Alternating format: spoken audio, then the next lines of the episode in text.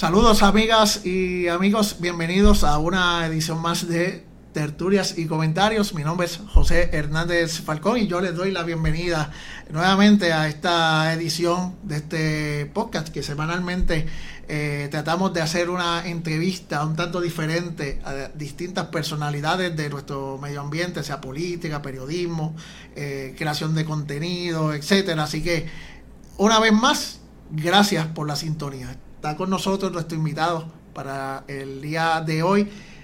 Andrés O'Neill, un conocido de hace muchísimos años. Muchísimos, sí. Y voy a describirlo de esta, de esta manera. Andrés, tú me corriges. Eres un creador de contenido eh, automotriz multiplataforma. Eso es correcto, es correcto. Esto eh, eh, trabajo para distintas plataformas, como tú muy bien dices, me inicié y el fuerte mío es la prensa escrita, pero entonces ahí pues me fui diversificando, siempre cubriendo el tema de los automóviles eh, en distintas plataformas. estoy en radio, televisión, eh, web, redes sociales. Eh, por ejemplo, tengo mi página web que se llama motorshowpr.com. estoy en varias redes sociales, tengo motorshowpr.com en Facebook y en Instagram, tengo mis propias cuentas, entonces también tengo mi canal de YouTube que está a nombre mío, Andrés O'Neill. estoy en radio, en Radio Isla los viernes a las 2 de la tarde eh, en el programa Motor Show PR por el 1320, o sea, una hora completa hablando de automóviles y los sábados estoy en Univisión a las 2 de la tarde en el programa Locos con los Autos. Y estuviste en la prensa escrita, estuviste en primera hora por, sí, por muchísimos años. Primera hora, primera hora fueron total como 16 años. Antes de eso estuve, eh, cuando estaba apenas comenzando, estuve en Caribbean Business eh, aproximadamente como eh, bueno, como un año, fue cuando estaba iniciando. Estuve otro año en un periódico muy jovencito que no duró mucho, estuvo como un año también, se llamaba El Diario, ahí cubría autos. Eh, auto. Y entonces, luego de primera hora, pasé a El Vocero, estuve ahí tres años, luego estuve en el Caribbean Business aproximadamente eh, uno, o sea que sí, o sea, el grueso mío ha sido siempre en la, en la prensa escrita. Ahora mismo eh, no hay ningún acercamiento de ninguno de los diarios aquí en Puerto Rico para que vuelvas a escribir. Sí, hay, hay interés en que regrese con eh, a, la prensa escrita y entonces pues eso pues próximamente se, se, dará. Y espero, porque me encanta mucho la, prensa escrita. O sea, estoy disfrutando mucho la experiencia de televisión, estoy eh, disfrutando mucho la experiencia en, en, radio, en hacer mi propio contenido, pero también la prensa escrita siempre pues me, ha gustado mucho. ¿Cómo ha sido esa, esa transformación? de el creador de contenido tradicional, si lo podemos decir así, el, el, periodista de, de, papel, de, de tinta, a ahora a, hacer uno casi básicamente digital por completo. ¿Cómo, tú, ¿Cómo fue esa transformación? ¿Fue fuerte para ti o por el contrario se te hizo fácil? Bueno, esto, la, la transición como tal, pues, pues llevó su, su tiempo el uno pues acostumbrarse, porque por ejemplo, eh, la cobertura antes, cuando era eh, completamente por prensa escrita, eh, por ejemplo, pues yo visitaba algún auto show de los principales que normalmente cubro. Eh, o voy a un evento de prueba de manejo de alguna de las automotrices en alguna otra parte del mundo, que de hecho está pasado mañana voy a ir a cubrir otro en California. Antes era bien, podemos decir que era algo bien, bien relajante. O sea, porque como entusiasta automotriz que soy, iba a estos eventos, me los disfrutaba, regresaba escribía los artículos y después los publicaba. Sí, y el, y el deadline tampoco era como que tiene que tener esto a las 6 de la tarde. Claro. O sea, era más, más, más, relax. Sí, exacto. Pero entonces con al llegar la era digital todo era para ahora mismo, ahora mismo. O sea, y entonces pues, por ejemplo, uno pues está, eh, mucha gente me dice, tú le llamas trabajo lo que tú haces, o sea, porque sí, o sea, estoy haciendo lo que me gusta, lo que me fascina, pero en mucho trabajo, porque por ejemplo estoy en un auto show y estoy todo el tiempo mandando redes sociales, escribiendo un poquito para, para web, subiendo un video a YouTube y es todo eh, al momento y, es más, o sea, uno con todo eso uno lo disfruta, pero es más estresante.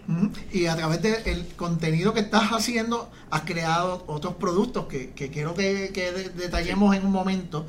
Eh, no sé antes primero preguntarte a ti cómo, cómo nace esa, ese interés eh, por, lo, por, por lo automotriz, por los autos? ¿Cómo desde de, qué edad tú, tú, dijiste esto, esto es lo que me gusta? Soy un mm. de los carros. Eh, o, eres eh, el tipo de gusto que tienes es el mismo que vemos por ahí en las calles, de tú que quisiste coger este carro mm. en la fiebre, o, era algo más técnico lo que, lo que a ti te gustaba de este mundo automotriz? Yo diría que histórico, y te sé, o sea, pues es bien raro, porque por lo regular, al que le fascinan los automóviles, es un fiebre, por así decirlo, un fiebre innato, o sea, desde pequeñito le gustan los automóviles, ve un carro y se vuelve loco yo no, a mí me empezaron a gustar los automóviles ya siendo un universitario.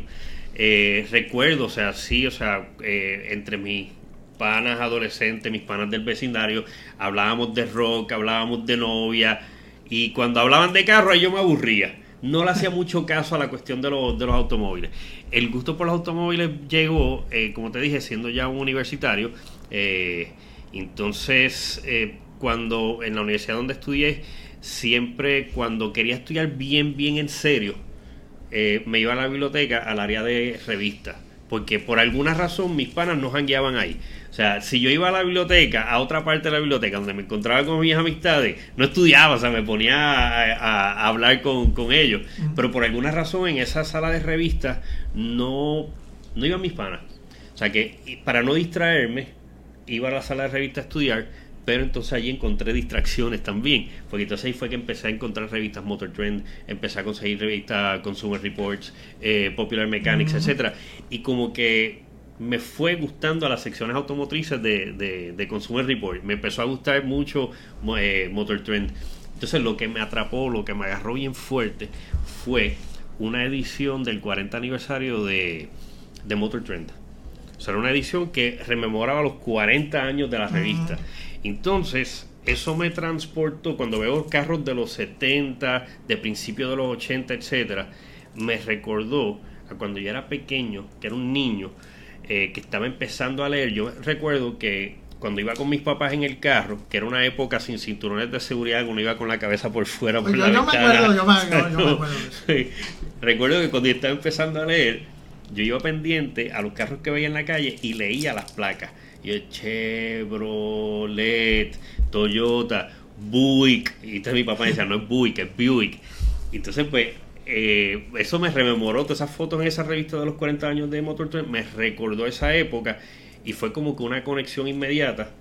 Y entonces, por eso, te diría, o sea, me, preguntaste las diferentes vertientes, que si son carreras, o sea, porque en, en, el tema del automovilismo las vertientes son muchísimas, son muchas. O sea, hay quienes le gustan los 4x4, hay quienes le gustan los carros de carrera.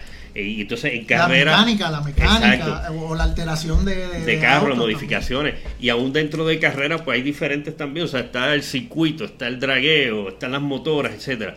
Eh, de todas esas vertientes, la más que a mí me agarra es la de los automóviles antiguos o sea, me encantan los carros nuevos, vivo de probar automóviles nuevos, escribir sobre ellos me fascina, pero la pasión es la de los carros clásicos. Muy bien, muy bien. Porque, o sea, estuve, eh, o sea, la, la, la, historia de las automotrices es inmensa. Yo digo que de cierto aspecto, la historia del mundo desde el 1900 hacia acá va íntimamente ligada a, a la historia del, del automóvil. Cuando tú empiezas a trabajar en las comunicaciones, tú ya empezaste con este tema de automotriz o se te o, llegaste estabas asignado a, otros temas y, surgió la oportunidad y la aprovechaste empecé por por automotriz o sea cuando estaba estudiando mi bachillerato en comunicaciones esto fue para la década de los, de los 80 eh, o sea, la, pasión por los automóviles, o sea, agarré aquella revista del 40 aniversario y enseguida entró una pasión bien grande por los automóviles. me suscribí a todas las revistas, las recibía como cuatro de ellas. Y entonces, para ese entonces, no había eh, periodismo automotriz en Puerto Rico. O sea, los distintos periódicos lo que tenían era, si acaso, una seccioncita de par de páginas. Eh, y todos los artículos eran comunicados de prensa de las mismas automotrices, de las agencias de publicidad. Y yo dije, caramba, o sea, aquí nadie está haciendo lo que yo veo en las revistas. O sea, aquí no hay nadie que se monte en un carro, lo pruebe y hable sobre ese carro. Y entonces pues así empecé a enviarle propuestas a, los distintos medios aquí en Puerto Rico eh, hasta que, bueno, para el 93 aproximadamente, eh, en el nuevo día me permitieron ser colaborador. O sea, por colaborar le estoy diciendo pues que yo entregaba mis artículos eh, sin paga, pero fue la mejor inversión en mí. En mí mismo, porque o sea, hice unos artículos por los cuales no me pagaron, no, me, no recibí remuneración alguna, pero me permitió hacer un portafolio que entonces le presenté a otros medios y ya al ver que yo era un periodista publicado, pues eso me abrió, parte, me, abrió muchas puertas. excelente. Eh, de aquellas historias que tú puedas recordar de todo lo que tú has escrito para estos medios, medios escritos y luego entramos en, lo digital. Eh, tú cubrías eh, eventos en Puerto Rico, pero ¿cuál fue el primer momento en que eh, se te consideró y se te dio el ir a, un show de autos fuera de Puerto Rico? La primera vez fue en 1998 precisamente cuando comencé en Primera Hora, Primera Hora era un periódico muy, muy joven en aquel entonces, tenía si acaso un año nada más, eh, entonces recibí una invitación de Jeep. Ellos me dijeron, mira, tenemos un evento en el que vamos a ir a un sitio en Lake Tahoe eh, para probar Jeeps. Y entonces resultó ser, eh, fuimos a Lake Tahoe, sí, pero cerca de Lake Tahoe hay un sitio que se llama el Rubicon Trail y pues los que saben de autos saben lo que es el Rubicon Trail. Los que tal vez sepan un poquito, pues les suena el, nombre de Rubicon. Sabemos los Jeeps Wranglers, que algunos dicen Rubicon bien grande en el, en el bonete. Y es que el Rubicon Trail o el camino, el sendero Rubicon, es una ruta off-road que hay en, California, eh, que es prácticamente la máxima ruta off-road que hay. O sea, todo amante del off-road, todo amante de los 4x4 quiere en eh, algún momento. Eso no es como que para cualquiera, ¿verdad? No, es bien difícil. O sea, las rutas off-road se miden por grados de dificultad, siendo el 10 el más alto. El Rubicon Trail es un 10. Si llueve, automáticamente sube un 11, que es un imposible. Eh, y sí, o sea, fui allí como un periodista nuevo, sin experiencia, y afortunadamente, pues la gente de Jeep tenía allí uno, unos guías que te iban diciendo cómo manejar el vehículo. O sea, porque vemos fotos de carros haciendo off-road y nos imaginamos que van a las millas, van corriendo. Aquella ruta es tan difícil que uno prácticamente va, lo más rápido que maneja en algún punto son 6 millas por hora. ¿Y, ¿Y, qué tú sentiste en ese momento? eh, tú conduciendo eh, en ese trail tan, en esa ruta tan difícil, ¿qué, qué pasó por tu mente? Pues, pues yo pensaba, caramba, ¿cómo voy a poder pasar este vehículo? O sea, porque uno llega a unos puntos del Rubicon Trail en que te encuentras así unas piedras bien grandes y tú dices, aquí tenemos que virar pero estos vehículos tienen la potencia y, las habilidades para literalmente agarrar las piedras y, subir. Claro, o sea, con la ayuda de, los guías que están afuera que te van diciendo. Eh, en algunas ocasiones, pues me pasó que eh, no pude pasar más, o sea, no había manera de, o sea, yo no tenía talento para, para ello. Y con todo y que me daban las instrucciones, pues no podía pasar. Entonces, pues ahí uno pues tiene que pasar por la humillación de delante de todos los demás periodistas, bajarte del jeep para que el instructor se trepe y pase el... pero, no fuiste el único. No fui el único, afortunadamente, no. Y, la, y las próximas veces que he ido allí, eh, pues sí he podido, ya pues más o menos sé, y he podido pasar para, eh, eh, situaciones bien difíciles sin tener que, bajarme del jeep.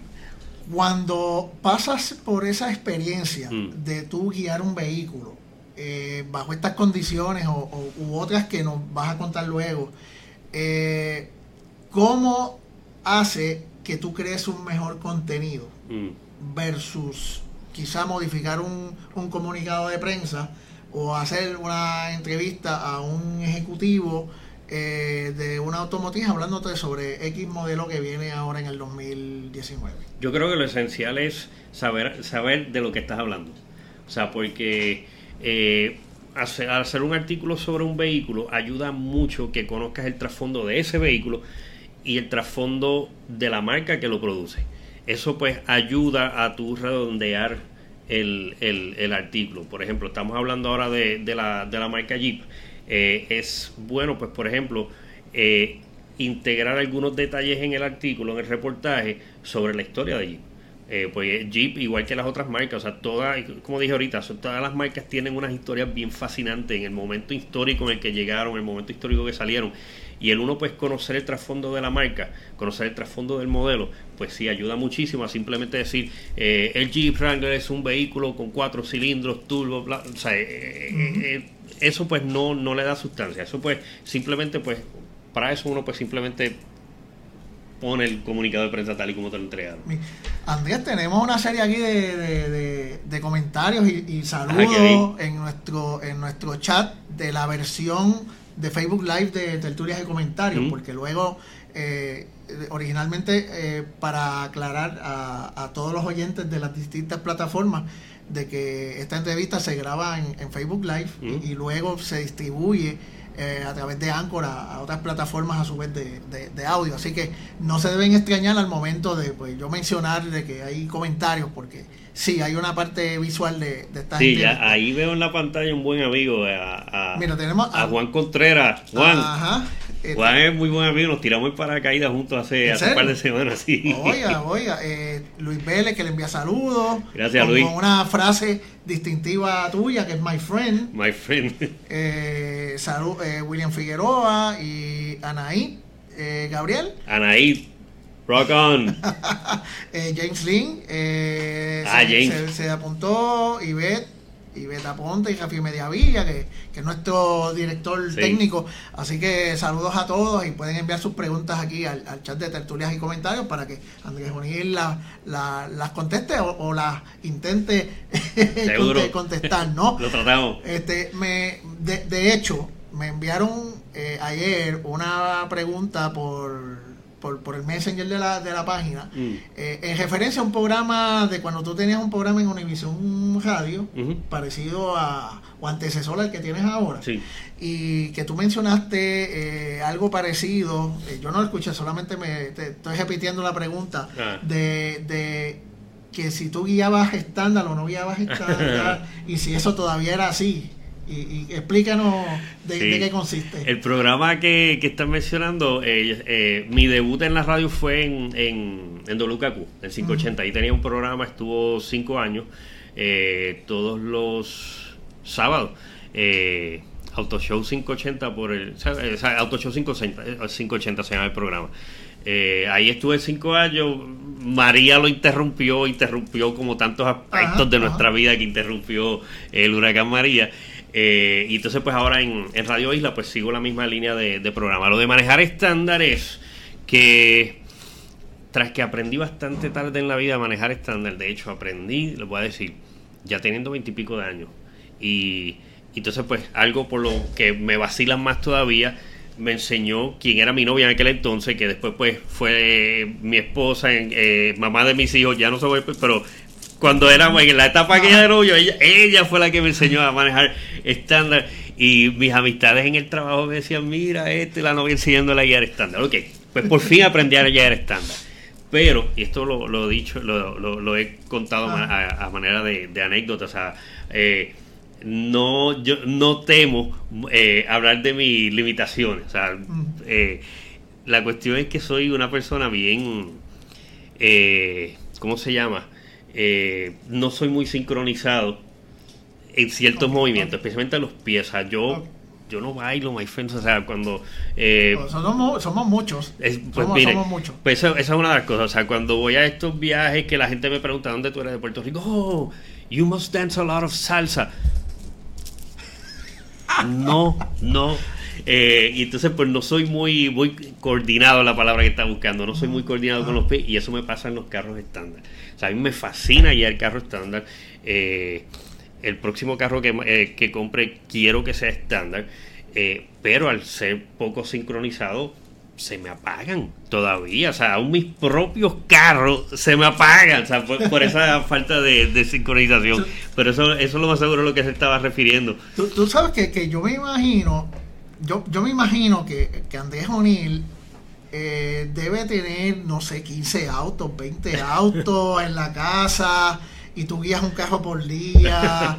Eh, bueno, cuando tú llegaste aquí al centro de, de, detallistas, que donde nosotros hacemos este, este, este, podcast, pues yo dije, espérate, yo te imaginaba que ibas a llegar en un Porsche o, algo, ¿no? Y llegaste en un... Llegué en un, en un humilde Corolita del 99. Sí, y entonces, pues, ¿cuántos autos tú tienes? Tengo varios, tengo varios. Este, este Corolla del 99 eh, que estoy manejando hoy en estos días, pues era de, eh, eran de, de, mis papás. O sea, ya eh, mi mamá, pues, cuando mi papá le compró ese carro a mi mamá, fue para el 99, fue el último carro de ella, pues entonces en un momento dado, pues ya ella, pues por su condición, pues no pudo manejar más, y entonces pues papi se quedó usándolo. Es un Corolla del, del 99. Eh, tengo, tengo ese carro, o sea, mi papá pues falleció hace tres años, pues entonces yo estoy usando ahora el carro, que de hecho estuvo como tres años más o menos que no se usó, y entonces pues le, le, puse batería nueva, le saqué el Marbete y empecé a, a correrlo. Entonces, eh, también que era de mi papá, un Prius del 2005, lo, lo, bien llamativo de estos dos carros es que el Corolla es del 99, un carro ya de 20 años, y tiene solamente 61 mil millas. El, el Prius es del 2005 y tiene solamente 28 mil, casi 29 mil millas nada más. Eh, pero estos pues, eh, pues los tengo porque eran, eran de, de, mis padres. Pero míos, míos, pues tengo dos Miatas. Uno del, me fascinan los Miatas. Eh, uno es del 95 y otro es del 92. El del 92, uh -huh. el del 95 lleva conmigo como, wow, lleva casi 20 años conmigo. El, el del 92 lo compré en diciembre un colorcito amarillo bien lindo. Tengo un Alfa Romeo Spider del 89, tengo un Subaru SVX del 94, eh, tengo un Mazda MX3 del 93 y hace poco vendí un carro que a lo mejor tú lo, lo llegaste a ver para veces, un Chrysler PT Cruiser Turbo sí, azul que sí, tuve sí, por con muchos ese años. Yo te conocí. Exacto. Ese yo te conocí. Pues ese, ese lo, lo terminé vendiendo hace, hace Oye, pues poco. tú debes tener un, un tremendo patio. tengo donde vivo pues eh, vivo en un complejo de, de apartamentos que, que, cada uno pues tiene su marquesina y como son carros pequeños pues me caben tres uno detrás del otro entonces pues tengo un vecino que tiene su apartamento vacío hace mucho tiempo y me deja eh, estacionar okay. allí eh, otro lo tengo en casa de mi hermana y entonces, pues nada, o sea, entre todos estos carros, o sea, no todos corren, o sea, uh -huh. los carros viejos, o sea, los carros, cuando uno tiene carros viejos, pues se fijen, por los años que les dije, ninguno es reciente. Eh, el tener carros nuevos, eh, antiguos, viejos, pues eh, tienes la situación de que siempre uno tiene algo dañado. Y ahora mismo, pues, hay como tres de ellos que no estoy corriendo. Hay, hay alguno que tú digas, este, este es el que más me gusta, este es mi preferido. El Miata del 95. Muy bien. Sí, porque, eh, o sea, desde que el, este carro salió nuevo, que de hecho fue de los carros que vi en aquella revista de los 40 aniversarios de, de Motor Trend, que presentaron el primer prototipo de lo que iba a ser este carrito, que Mazda iba a lanzar, un convertible de dos pasajeros. Y desde que vi el primer dibujo me encantó. Entonces, pues siempre me propuse comprarme uno, pero la cuestión es que un carro de dos pasajeros es bien difícil uno poder comprarlo, porque, o sea, si ya tienes una familia, uh -huh. no te sirve ni siquiera como un segundo carro, tiene que ser un tercer carro. Y cuando, pues, por fin pude comprarlo, o sea, yo tanto lo quise uh -huh. que por fin lo pude comprarlo y, pues, ese, ese es mi baby. Por aquí te, te envían un saludo, este tío, aquí viéndote con mami, ah, Melissa Vizcarra. Melissa. Melissa y, y, mi hermana Ani. Eh, sí, esa, a, a, ahora mismo el Prius está en casa de mi hermana. Muy bien. eh, está Osvaldo, eh, gusto en verte. Edna, Gracias, Osvaldo. Edna, mire, saludos desde Calle, Puerto Rico. ah, Saludos, muy bien, saludos. Y el compañero Jovi Cortés también está en el chat, así que saludos a todos. Gracias, eh, gracias. Pueden enviar sus preguntas en confianza. Cuando, cuando Andrés O'Neill dice, voy a adquirir un carro, ah. voy a ir a un carro o voy a comprar un auto, ¿en qué tú te fijas? ¿Exterior, interior, algo en particular, la, la, las líneas, la comodidad del asiento, el radio? ¿Cuál, cuál es el carro perfecto para, para ti? O sea, si es para mí, diseño. O sea, yo me voy, soy soy bien visual, me voy pues por la parte del diseño del carro. O sea, un carro con un diseño flojo no me va a llamar la atención por más motor y más talentos que tenga. Eh, so, sí, o sea, me, voy eh, mayormente por, por, la parte de, del diseño. Eh, en cuanto a, motor, pues sí, o sea, es importante, pero hay que tener un, buen balance. O sea, hay carros que, eh, por, por, ejemplo, o sea, si, si los que escucharon los carros que tengo, que me gustan, si se fijan, todos son carros pequeños. O sea, me gusta el carro eh, que sea de un tamaño pues, eh, pequeño. De hecho, tampoco soy de guagua. A mí no me encantan la, uh -huh. las guaguas SUV. Eh, sí les veo la utilidad que tienen. Pero cuando manejo una, pues sí, o sea, le veo pues su utilidad, su propósito. Me gusta, ¿verdad? Pero las guaguas que tienden a gustarme son las bien pequeñas. O sea, esta nueva cepa de guagua que está saliendo bien pequeñita, Mazda eh, CX3, Toyota CHR, Hyundai Kona, esas que son así bien pequeñitas son las que las que me gustan.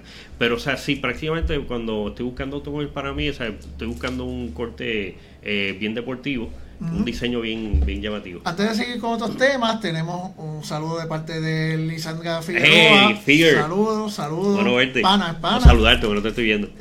y Matías Javi, que eh, te envía una pregunta, ¿qué piensas de los autos eléctricos? Si son buena opción. Sí, definitivamente son una muy buena opción, eh, siempre y cuando eh, vivas bastante cerca de donde, de donde trabaje aunque ya hay muchos automóviles que tienen un, rango de movimiento larguísimo, o sea, de centenares de, millas. Eh, pero sí lo veo como muy buena, muy buena opción. Eh, la gente dice, caramba, pero, o sea, ¿para qué tener un automóvil eléctrico si el, eh, cuánto te va a costar la electricidad de ese carro? Está comprobado que aún en Puerto Rico, donde la electricidad es tan cara, o sea, nosotros tenemos, vivimos en uno de los países con la electricidad más cara del mundo. Eh, y aún con lo cara que es la electricidad, eh, el costo operativo de un carro eléctrico es menor que el de uno de, gasolina. O sea, la, la, distancia que un carro eléctrico, vamos a suponer, que baje un carro eléctrico y das un viaje de 100 millas. Eh, y en el de gasolina 100 millas, esa electricidad te va a costar menos que la, misma gasolina que te transportó 100 millas. sí, son buena, buena opción. Eh, Andrés, ¿cómo tú describes la, cultura automotriz de este país? Es bien variada, es sumamente variada. O sea, aquí, eh, y, de hecho, la cultura automotriz en Puerto Rico es muy rica.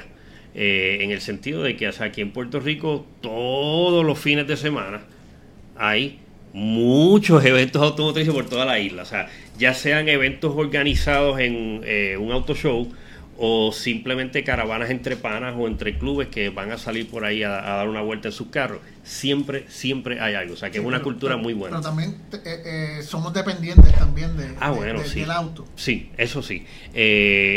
con todo y lo mucho que a mí me fascinan los automóviles, si yo tuviera la oportunidad de dejar el carro en la marquesina para hacer mis diligencias en tren eh, o un sistema de transportación masivo eficiente, yo dejaría el carro en la marquesina. a, mí me gusta, a mí me gusta mucho el, automóvil para salir de paseo, disfrutarme la máquina, etcétera. Pero sí, o sea, eh, eh, vivimos en un país que es demasiado... no, no, para estar en un, en un embotellamiento de tráfico hora y media. ¿no? no, no, eso no, no, no me gusta. Y, y, y esta, siguiendo el tema de la cultura automotriz boricua, si la comparamos con otros países, esto, eh, eh, eh, esta, esta cultura aquí es, es, está bien arraigada comparado con otros países, o, estos viajes que tú has dado, que vamos a mm. hablar, como dije, más, más ahorita de esto.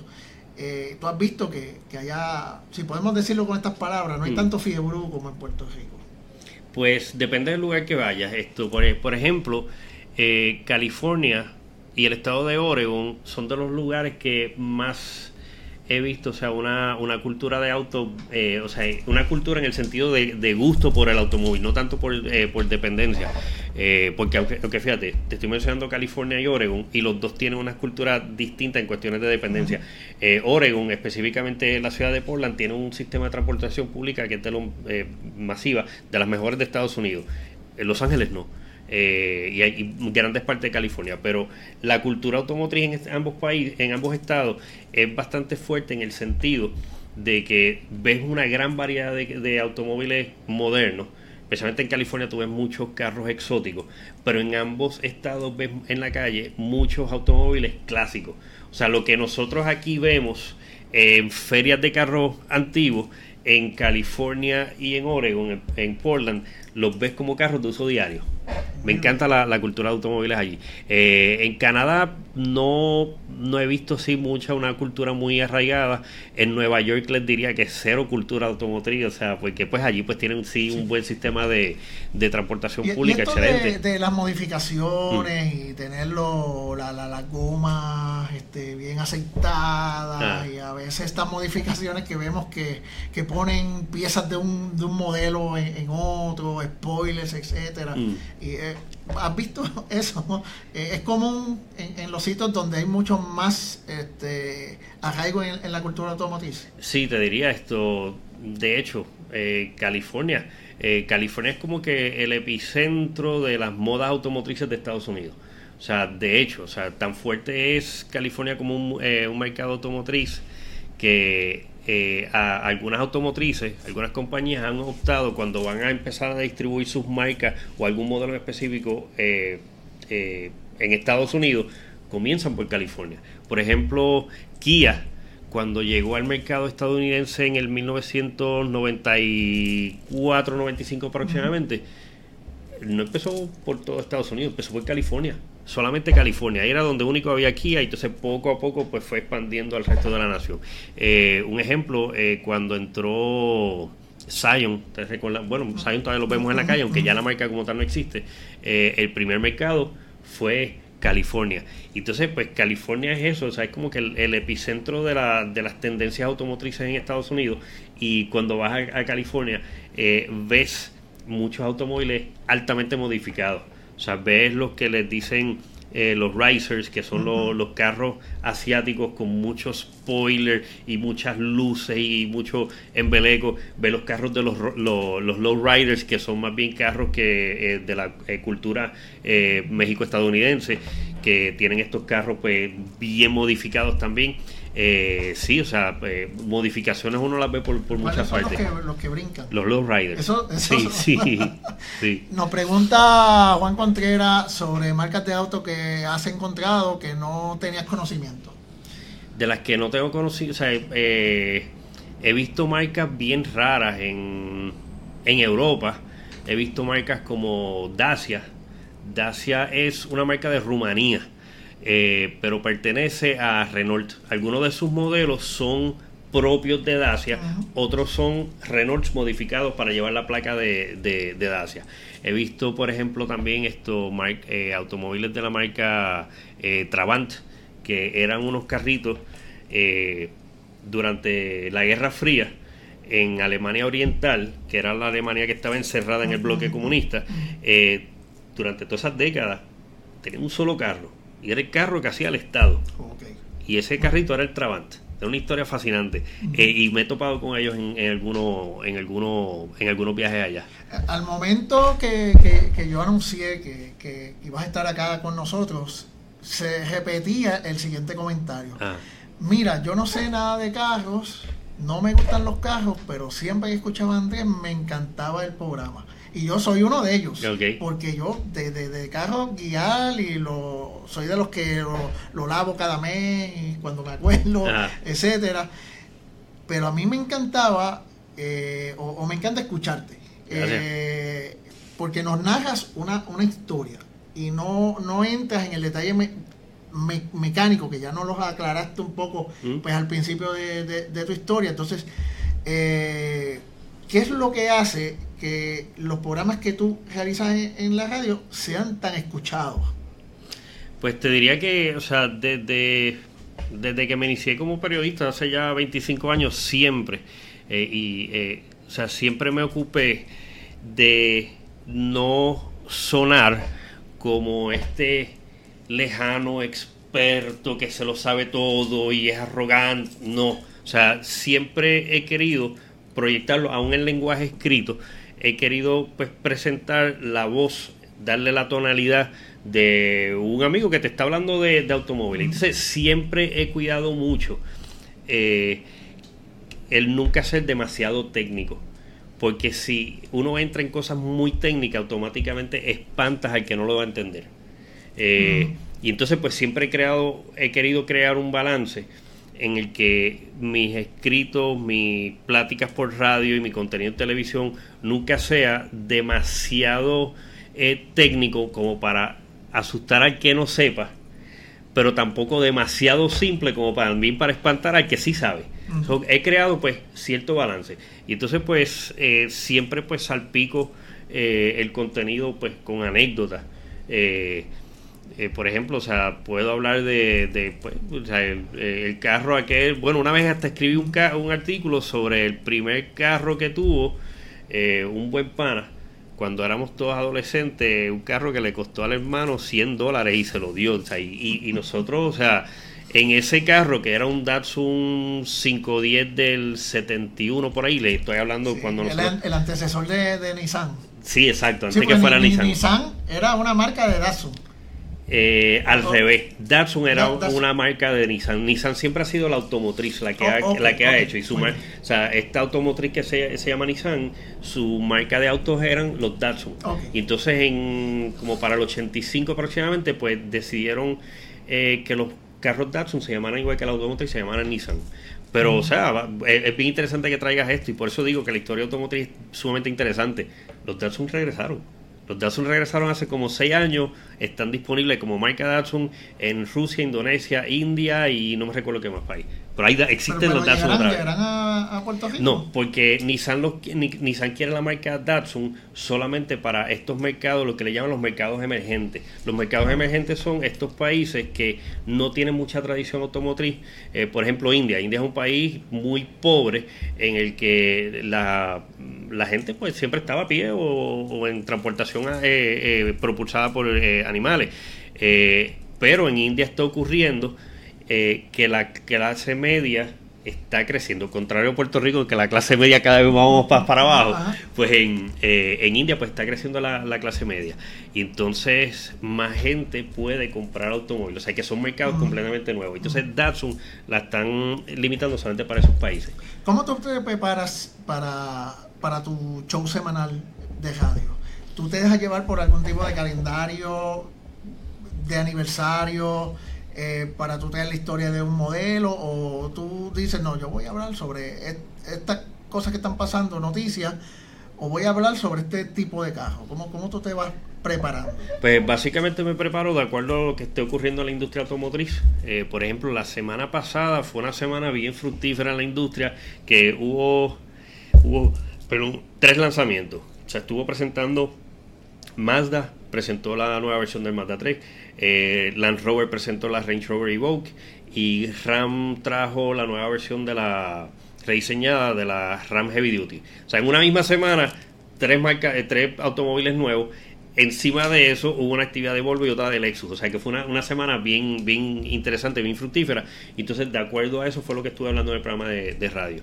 Pero siempre incluyo cosas de historia mencionaste un calendario, sí, o sea, yo tengo en, mis escritos a, través de los años, pues he recopilado eh, muchos detalles de la historia automotriz según van han ido ocurriendo, los tengo agrupados por meses, eh, por semanas, etcétera, y entonces pues siempre llevo un pedacito de la semana, o sea, de la historia del automóvil correspondiente a esa semana. Muy bien.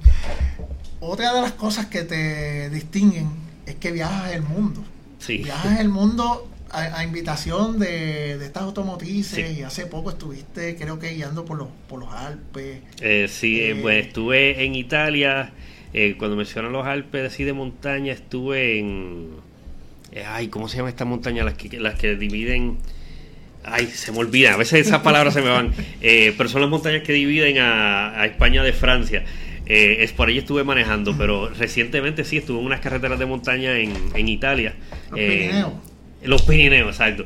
Eh, eh, y entonces, pues sí, o sea, eh, estuve, lo más reciente fue eso.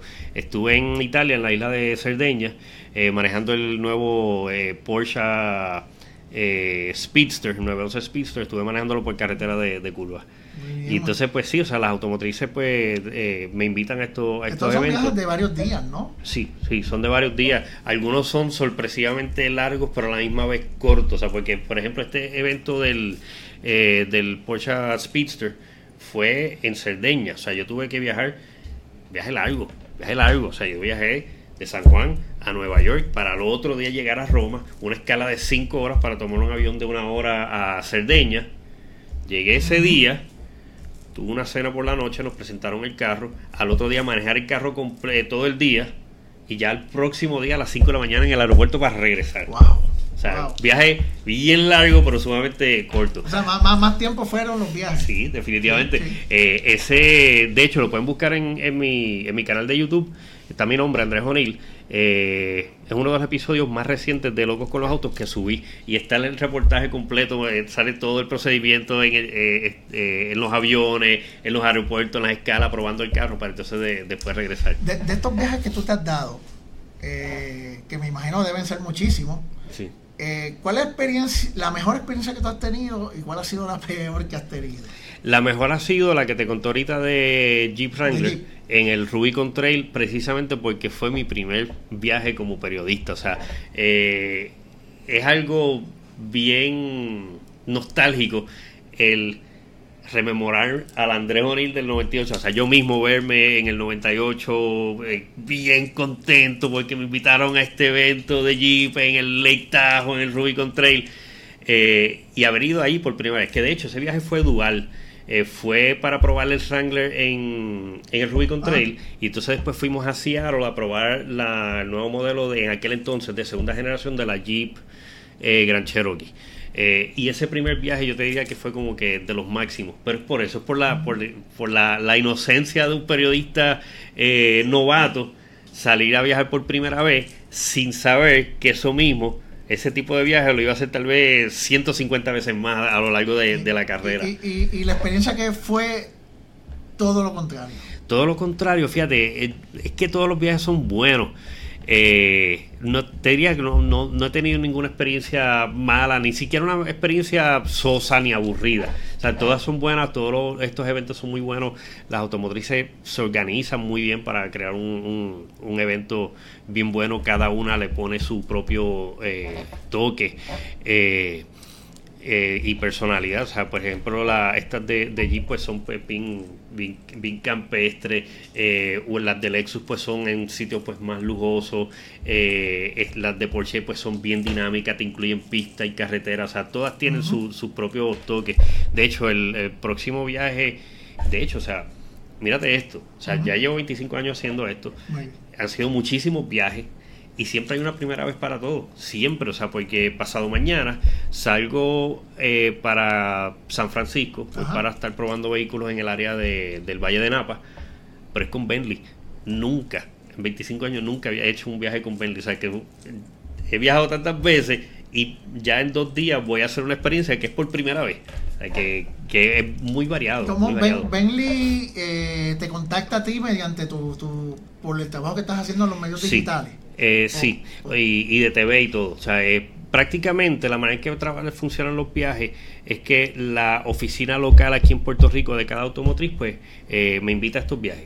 Y no soy el único, o sea, hay otros periodistas, eh, Francisco Díaz de, de, Nuevo Día, Roberto Mercado, que tiene su propio website, hay distintos, o sea, que también los invita y hacen lo mismo que yo. O sea, hay, hay, de hecho, hay viajes que ellos van, yo no voy, hay otros que yo sí voy, y ellos no van, pero siempre surge de las eh, de las oficinas locales de las automotrices aquí en Puerto Rico. Este de Bentley me invitaron directamente de Inglaterra. Y fue, curioso porque en mi, en mi buzón de correo electrónico veo un mensaje de, Bentley, lo abro y dice esto, eh, nos encantaría eh, contar contigo, contar con tu presencia en este evento en Napa Valley para que pruebes la Bentley Bentayga y el Bentley Continental, etcétera, etcétera. Y yo decía, pero ¿cómo esto me viene directamente de Inglaterra? O sea, yo pensaba que me habían hackeado la cuenta, yo pensaba que era un phishing. Eh, y entonces, pues tuve mi, mi eh, mis precauciones. Eh, veí el, el, email, vi quién me estaba escribiendo y esto todo esto lo comparé con la, con la página web de, de Bentley de, de, prensa, vi que los nombres concordaban y ahí pues les contesté que sí. tenemos una pregunta, Andrés. Eliezer Lugo, saludos. ¿Cuán confiables eh, son los vehículos diésel y por qué no se mercadea en Puerto Rico como en el exterior, con excepción de las pickups? ¿Y por, y por qué los motores de eh, Volkswagen, BR6. dejaron de fabricarlos? Yo tuve uno y son espectaculares en sonido y calidad. la cuestión diésel aquí es bien cultural. Es simplemente cultural. O sea, aquí el, el vehículo de motor diésel en carro, en automóvil, eh, bueno, todos, todos son automóviles porque se autopropulsan. Eh, pero, por ejemplo, aquí el, el diésel está relegado a vehículos pesados, vehículos, vehículos de carga, etcétera. Eh, la razón por la cual aquí no se usa mucho en los carros es, pues, es meramente cultural. En Estados Unidos tampoco. O sea, nosotros pues tenemos muchas cosas similares a Estados Unidos. Eh, y entonces, pues, eh, en Estados Unidos tampoco los diésel gustan. Eh, vas a Europa y es todo lo contrario. O sea, tú vas por una calle de Europa y todo lo, todo lo que oyes es el cancaneo de los carros, de los carros diésel. Eh, no sé, o sea, no sé por qué a los puertorriqueños no les gustan los carros, los, carros con motores diésel, aunque, o sea, sí he manejado varios eh, y es una experiencia distinta, porque el manejo de un carro diésel es distinto al de un carro de gasolina, porque es una aceleración basada más en torque que en caballaje de fuerza. Y, uno maneja un carro diésel y uno siente una manera distinta de ese carro agarrar el pavimento para impulsarse hacia el frente es distinto. Eh, pero es básicamente, o sea, contestando, básicamente eh, la cuestión es cultural, la gente no, no le gusta mucho los carros diésel. Bueno, que- y, la- y las opciones también que, que- que podemos encontrar en los diésels deben ser eh, escasas. Eh, sí, son escasas, pero no son tan, pocos, tan pocas como uno se imagina. Eh, Mercedes-Benz está trayendo varios modelos diésel. Eh, ¿Quién más? Bueno, Volkswagen, a eso, ya eso iba con, con Volkswagen. Eh, Volkswagen pues tuvo el escándalo este gigantesco que, que en el que estaba la, la automotriz pues, estaba cometiendo fraude. eh, porque tenía un chip, los carros tenían un chip, eh, una programación que el carro detectaba cuando le estaban haciendo pruebas de emisiones. Y entonces cuando el carro detectaba eso, automáticamente bajaba las emisiones. Y entonces pues esto se enteraron de él y fue un escándalo gigantesco y entonces pues por eso pues ya no vemos eh, Volkswagen con motores diésel. Ah, por lo menos acá. Andy O'Neill tiene otros proyectos alrededor de, de tu trabajo. Eh, uno, por lo menos dos de los que siempre recuerdo es el proyecto de el proyecto en que tienen la bandera cada vez que, que viajas a un sitio. Ujú. Eh, nos aclaras ahora el nombre el, el- el- nombre propio de este proyecto y el de John Jack Treasure, que ese sí me, Ah, me- acuerdo, que Ah. es que eh, ves un, un auto abandonado, eh, le tomas fotos y narra la historia de- de- del vehículo, ¿no? Sí. ¿Nos puedes de- de- detallar el, el, el, el- el proyecto El proyecto mundial Bonita Bandera. Bonita Bandera? Sí, eso es una página que está en Facebook. Pueden ahora mismo buscarla. O ahorita cuando terminemos la buscan. Proyecto Mundial Bonita Bandera. Le dan like, les va a gustar. Porque es un proyecto bien, bien distinto. Y es que casi siempre que viajo, ando con una bandera de Puerto Rico en la mochila.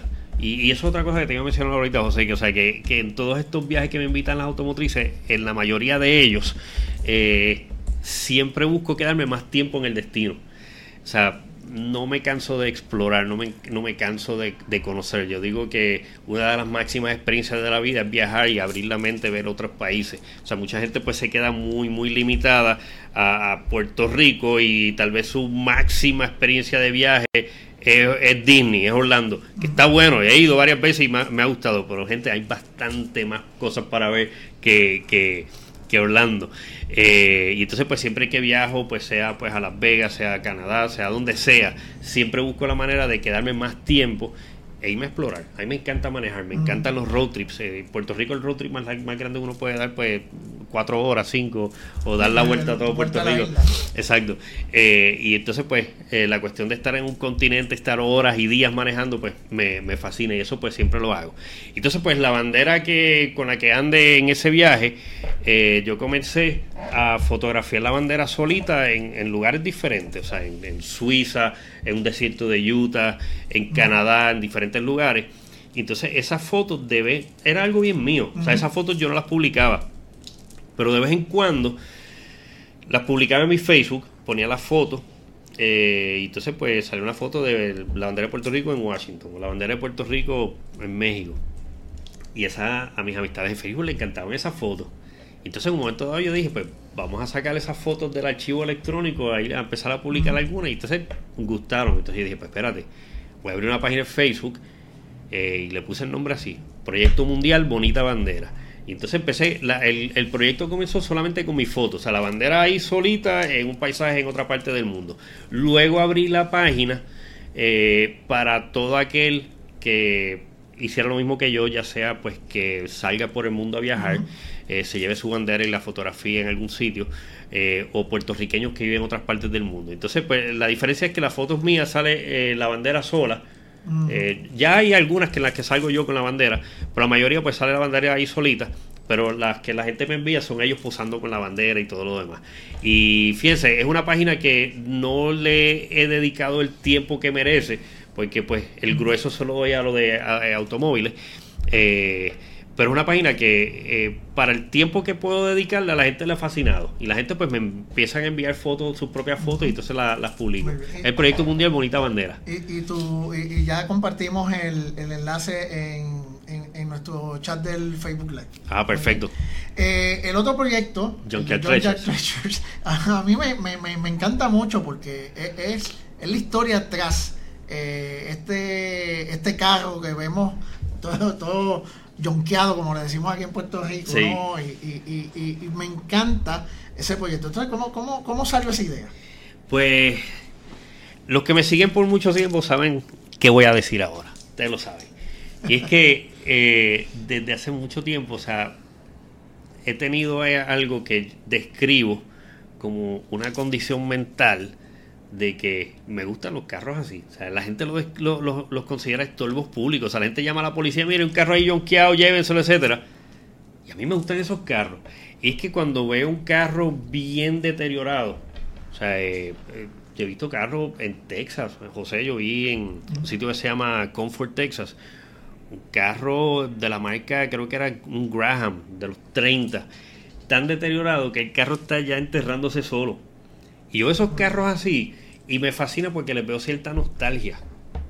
Y lo primero que me viene a la mente cuando veo un carro así es, o sea, ese carro todo deteriorado, que es una prácticamente un estorbo, eh, es una vergüenza para el que lo vea ahí tirado.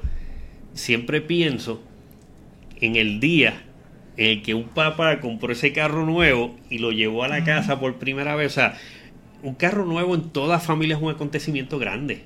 O sea, a todo el mundo le encanta cuando el papá o la mamá o, el hijo universitario o el muchachito con su primer trabajo llega con un carro.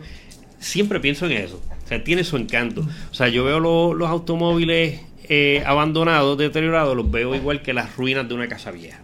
O sea, todos guardan historia. Y entonces, pues con esa enfermedad mental de que me gustan los carros así, eh, empecé a fotografiarlo. Llevo ya como casi 20 años fotografiando carros eh, deteriorados. Y entonces en un momento dado eh, escribí un, hice una fotogalería.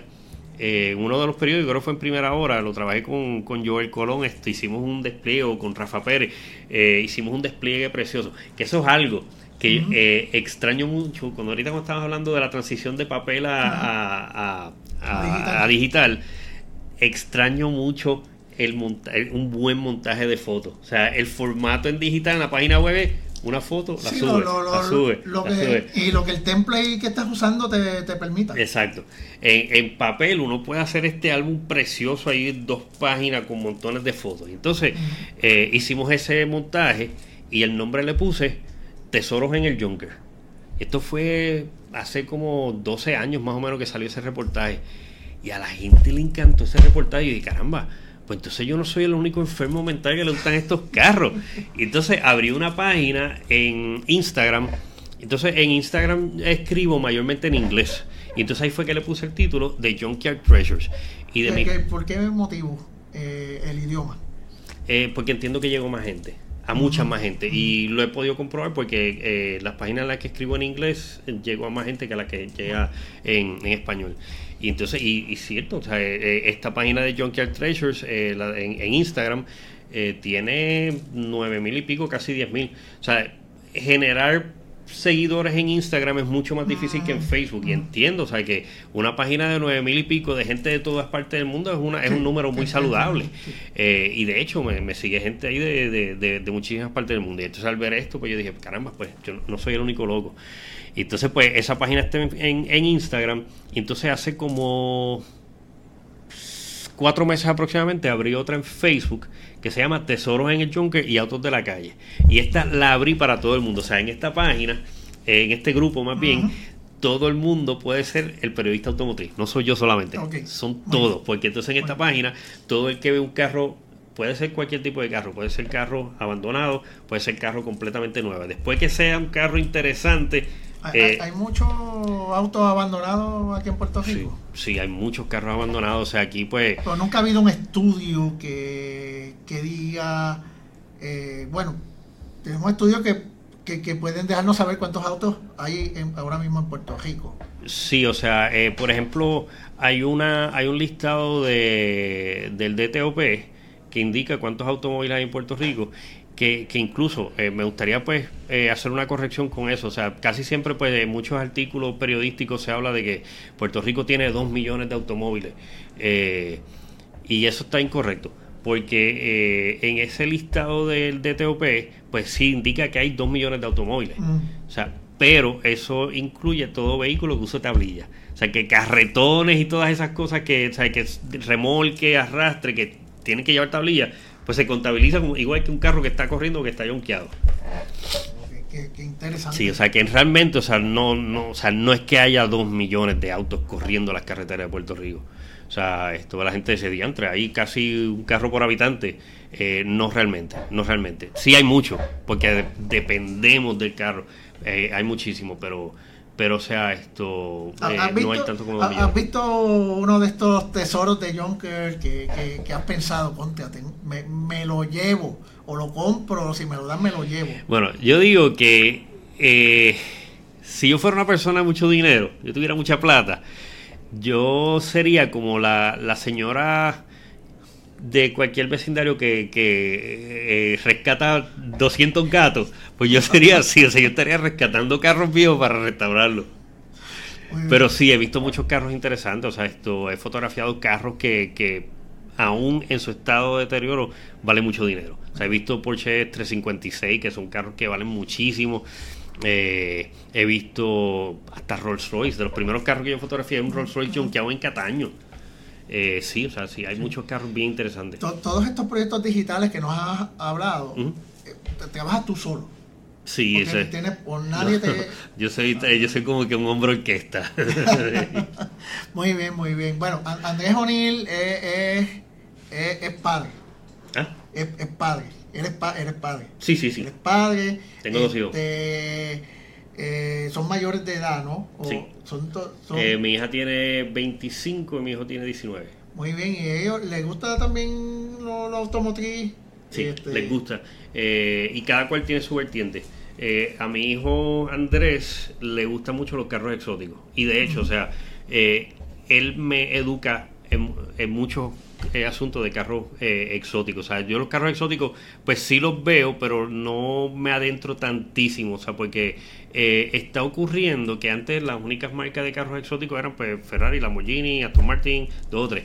Pero están surgiendo muchas, y han surgido muchas automotrices que nada, o sea, producen 30 carros, poquitos carros, eh, Koenigsegg, Pagani, etcétera eh, y él está más pendiente de eso que yo. Y entonces él me cuenta, papi, mira, esto, este carro que va a salir ahora de Pagani o de Koenigsegg, etcétera. Sí, o sea, él me, está, él me educa en eso. Eh, a mi hija también le gustan los automóviles y le gusta, ella la, le, le gustan mucho los carros deportivos y antiguos deportivos. ¿Y ustedes se, se, sientan, no sé, en la sala y hablan de, esto, de estos temas? Pues sí, hay veces que sí. O sea, eh, mi hijo ahora vive en Texas, mi hija vive en, en Atlanta que de hecho próximamente se muda para Inglaterra. Eh, y pues hay veces, sí, o sea que eh, mi hija pues eh, me, me textea, me dice, mira, vi tal carro, esto bien bonito en tal sitio, o, me cuenta de un carro que vio que le gusta. Mi hijo me manda fotos desde pequeño, o sea, desde pequeño y tenía celular, pues me mandaba una foto del carro que viera, ya sea cuando incluso cuando vivía aquí en Puerto Rico, los dos llevan solamente año y medio fuera de Puerto Rico. Eh, pero mi hijo cuando vivía aquí pues me mandaba fotos de, de, sus, de, los carros que veía por ahí. Sí, a los dos les, les, gusta. Muy bien. gusta mucho. Y como eh, se dieron cuenta al principio, eh, tú eres rockero, ¿te gusta? Me encanta, sí. heavy metal. Heavy metal, punk bien rabioso, sí. Sí, me, me gusta. De, de toda la... Bueno, sí, de toda la vida. porque soy, soy el menor de cuatro hermanos. Por ahí está ahorita mi sobrina y, mi hermana, pues, que eh, mencionando que están, que están viéndolo. Eh, el ser menor trae ciertas ventajas. O sea, soy el menor de cuatro, o sea, son tres hermanas mayores que yo. Eh, y además de eso, pues soy bastante. Hubo un lapso como de ocho años entre la menor de mis hermanas y yo. O sea, mi, mi mamá decía que yo era el fruto de una reconciliación. O sea, que, por poco no salgo. Si se quedan enfogonados, yo no salgo por ningún sitio. Y entonces, pues, al, ser menor y menor por tanto, pues trae la ventaja de que tienes unos unas hermanas mayores que tú. O sea, cuando yo era pequeño, mis hermanas ya eran adolescentes. Y ya ellas tenían sus gustos de música bien definidos. Y entonces, pues, por ejemplo, eh, las dos mayores escuchaban mucho rock. O sea, mis hermanas tuvieron la gran dicha de haber vivido en vivo el Beatlemania. Y no solamente eso, vivirlo desde Alemania desde, desde Hamburg, que fue la ciudad que lanzó a los Beatles. Eh, o sea, ellos vieron eso. O sea, eh, yo crecí escuchando los Beatles, los Grassroots, esto, el Rolling Stones, eh, Alice Cooper, un poquito de Black Sabbath, todo eso. Y, pues esa fue mi, mi influencia musical. ¿Tu banda favorita? Mi banda. O, cantante favorito dentro de. Mm, si fuéramos por banda, yo te diría. Si, si es por cantante, diría Ronnie James Dio. Eh, también diría, incluiría ahí también a Bruce Dickinson. Eh, por banda, Iron Maiden, Black Sabbath, Metallica y Cheap Trick. Esas son mis bandas con las que, ¿sabes? Si me preguntan, mira, si te toca ir a vivir a una, una ciudad, a una isla desierta, ¿qué discos te vas a llevar? Y bueno, disco, pero también tienen que darme algo de electricidad para poder escucharlo. Yo diría que me llevaría esas bandas, Iron Maiden, Metallica, Cheap Trick y cuando, cuando tú conduces, mm. sea aquí en Puerto Rico, cuando estás haciendo estas pruebas, ¿no? Eh, vas con música. O, eh, ¿qué, tú escuchas cuando estás eh, en, las calles de Puerto Rico, en tu vida común, mm. y qué tú escuchas cuando estás en un, en un trip de estos de, de prueba? Lo que existe un trip de prueba y el, y el, carro tiene radio por satélite, pongo la, la, emisora heavy metal de, de, XM, que es la eh, Osis creo que es el canal 38, y pongo, eh, eh, ¿cuál es la otra? Esto, Hair Nation. Eh, pero mayormente, Puerto Rico no tiene muchas opciones ya. No, esto. Digo, pero, no tienes opciones ya. bueno, no, tenemos porque me incluyo. Ajá, esto, eh, aunque ahora está a Z Rock que se puede escuchar por, por app y por, y por web, esto... Eh, y, Forza, y Forza Rock también es una, una, una, una, aplicación nueva, una radio... ¿De aquí en Puerto Rico? Ah, pues voy, a darle a, darle oído. Esto, pero sí, o sea, eh, por lo menos mis carros, mis carros son viejos, so, dependo del CD llevo varios CD. Ahora mismo en el, en el Corolla 99 que estoy manejando, que era de Papi Mami, pues ahora mismo el CD que estoy dándole duro es American Idiot de Green Day. O sea, a mí me, eh, ese disco, a mí me gusta muchísimo y hay veces que yo saco un solo CD. O sea, puedo tener, es que no me gusta tener tantos en el carro que ocupen espacio, o casi siempre me llevo uno o dos. Y estoy escuchando uno y mientras estoy manejando puedo tener ese mismo CD por meses ahora mismo American Idiot lleva en, ese carro como dos meses más o menos y lo sigo escuchando. Además de que hace como, te voy a decir, tal vez hace como cuatro meses ese disco estuvo también ahí. O sea, American Idiot me encanta. Eh, hace poco también estuve eh, escuchando sin parar en casa y en el carro. Eh, Nevermind the Bollocks de Sex Pistols, que fue el único CD, el único disco de, de ellos. pero también hay mucha gente que le sorprende que también manejo en silencio. Yo puedo estar manejando eh, gran parte del día sin radio, sin música, sin nada. Es una costumbre que tengo en la que a mí me gusta mucho el silencio. en mi casa hay veces que tengo música y hay veces que estoy el día completo que no prendo nada. A mí me gusta el silencio. O sea, he, estado en situaciones, por ejemplo, en la que vamos en una, en, en una guagua, vamos muchas personas y vamos en silencio y de un momento alguien dice, ah, vamos, vamos por una musiquita y yo por dentro, mm, vamos a ir silenciosos. sí. eso, eso me ocurre. Sí. Eh, Andrés, nosotros aquí en Puerto Rico tendríamos la capacidad de, de producir autos, o tener una, una, una, fábrica de autos como, como, como México y como otros países. Pues tú sabes que eso es un tema de debate que he tenido con algunas personas, incluso con algunos amigos periodistas automotrices, que dicen que no, que no se puede, no se puede. Yo digo que sí, digo que sí. O sea, tal vez no una fábrica gigante, pero sí, o sea, a mí me encantaría una fábrica aquí en Puerto Rico. O sea, por ejemplo, México ahora es una potencia mundial de, producción de automóviles. y es algo curioso. México no tiene marcas automotrices propias. Lo que tiene es una de carros deportivos exóticos que produce bien pocos carros. Pero si venimos a ver marcas mexicanas no hay. Excepto esa. Pero México ahora produce más automóviles que Alemania. Y es porque tiene allí tiene fábricas de Volkswagen, tiene fábricas de General Motors, de Chrysler, de Ford, de Kia, de Hyundai. O sea, son muchísimas. Y cada fábrica de estas, las grandes, pueden emplear hasta 3.000 personas. O sea, imagínense ustedes en el Puerto Rico deteriorado, quebrado, que todos estamos pelados, que de momento una automotriz dijera que va a poner una fábrica en Puerto Rico con 3.000 empleados y los pagan bien, y los pagan muy bien. Tal vez, que, mm. y perdona que te mm. interrumpa, que no, no creo en la historia reciente haber escuchado mm, una idea eh, que tenga que ver con esto. Mm. Quizá porque ni los mismos legisladores, que usualmente son los que proponen este tipo de, de, movimiento eh, eh, de traer industria, eh, que se haya referido al respecto de traer, este, por lo menos, de crear componentes para, para una marca de auto. Es por eso, o sea, es que no creen en el gran potencial que tiene Puerto Rico. O sea, tal vez la isla no tenga el espacio para hacer una mega fábrica de, de 3.000 o 4.000 empleados, porque son fábricas gigantes. O sea, por ejemplo, de las fábricas que he ido, hay una en específico que me recuerdo sus medidas. Eh, la fábrica de Nissan en Canton, Mississippi. Esa fábrica es tan grande que de un lado al otro de la fábrica es una milla completa. Y la cantidad de terreno que requieren esa fábrica es gigante. Y eso tal vez nosotros no podemos tener. Tal vez, tal vez no. Pero sí entiendo, como tú dijiste, podemos producir componentes eh, automotrices o tener alguna automotriz con una producción más pequeña. Eso se puede. Aquí una vez se iba a hacer. Y este es uno de los casos en el que yo digo, qué bueno que no se dio. Eh, mucha gente no lo sabe, muchos que saben de automóviles sí lo saben. Eh, ¿Sabes el carro este famoso de Back to the Future, el DeLorean? Sí. El DeLorean se produjo en Irlanda del Norte por poquito, así por casi nada, se iba a producir aquí en Puerto Rico. Ese carro se iba a producir en Aguadilla, en Raimi. Eh, John Z. DeLorean, que de hecho viene una película de él. ¿Te sabe, has visto el trailer de la película de Ford vs Ferrari? Eh, eh, tenemos que esperar hasta noviembre para ver esa película, pero ahora próximamente viene un biopic de John Z. DeLorean, protagonizada por Alex Baldwin. Él hace el, papel de, de John Z. DeLorean. Y me imagino que en esa película van a tocar el tema. Eh, esa fábrica estuvo a punto de hacerse aquí en Reini.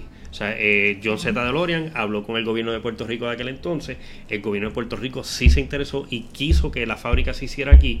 Y a último minuto, eh, el gobierno de, Reino Unido, de Gran Bretaña, quiso o sea, hizo, ofreció unos, incentivos bien grandes para que John Z. DeLorean se llevara su fábrica a Irlanda del Norte. ¿Por qué lo hizo en Irlanda del Norte? Porque en aquel entonces había mucho, eh, mucho problema, eh, mucho eh, terrorismo, porque Irlanda del Norte quería su independencia todavía no es, no es independiente, todavía está agarrada de, de Gran Bretaña. Exacto.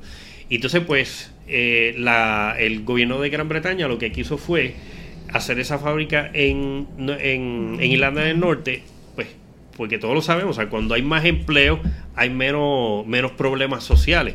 Y eso quiso hacerla allí. Eh, y pues, afortunadamente, mirando hacia atrás, afortunadamente, la fábrica se hizo allá, porque John Z. DeLorean pues terminó pues eh, con una quiebra muy grande que, sabe que el, el, gobierno de Reino Unido perdió muchísimo dinero. Fue un riesgo porque era una automotriz nueva, pero si una automotriz ya establecida quisiera hacer operaciones aquí en Puerto Rico, se puede. Hay gente que dice, ah, no, pero cualquier componente automotriz que se haga en Puerto Rico va a encarecer los costos porque Puerto Rico es una isla.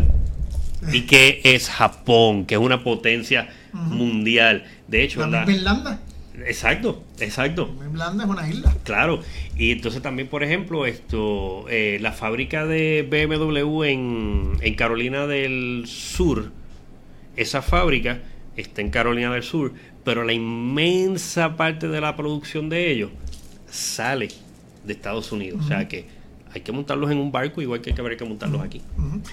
Andrés, no, no, nos hemos quedado sin tiempo. Eh, esto está muy interesante, así que, pues nada, vas a tener que volver en algún momento. Cuando quiera, cuando guste. Eh, así que te doy muchas gracias por tu tiempo. a ti, gracias por, invitarme. venido y habernos donado este, una hora de tu, de tu tiempo para conversar aquí en Tertulias y Comentarios. Gracias. Eh, éxito en ese eh, próximo viaje que tienes y pues nada, ya, ya estaremos conversando nuevamente. Cuando guste. Muchas gracias. gracias por la invitación. Así que, y ustedes amigos, muchas gracias por la sintonía. Así que amigos, tengan un buen día hoy, un mejor día mañana.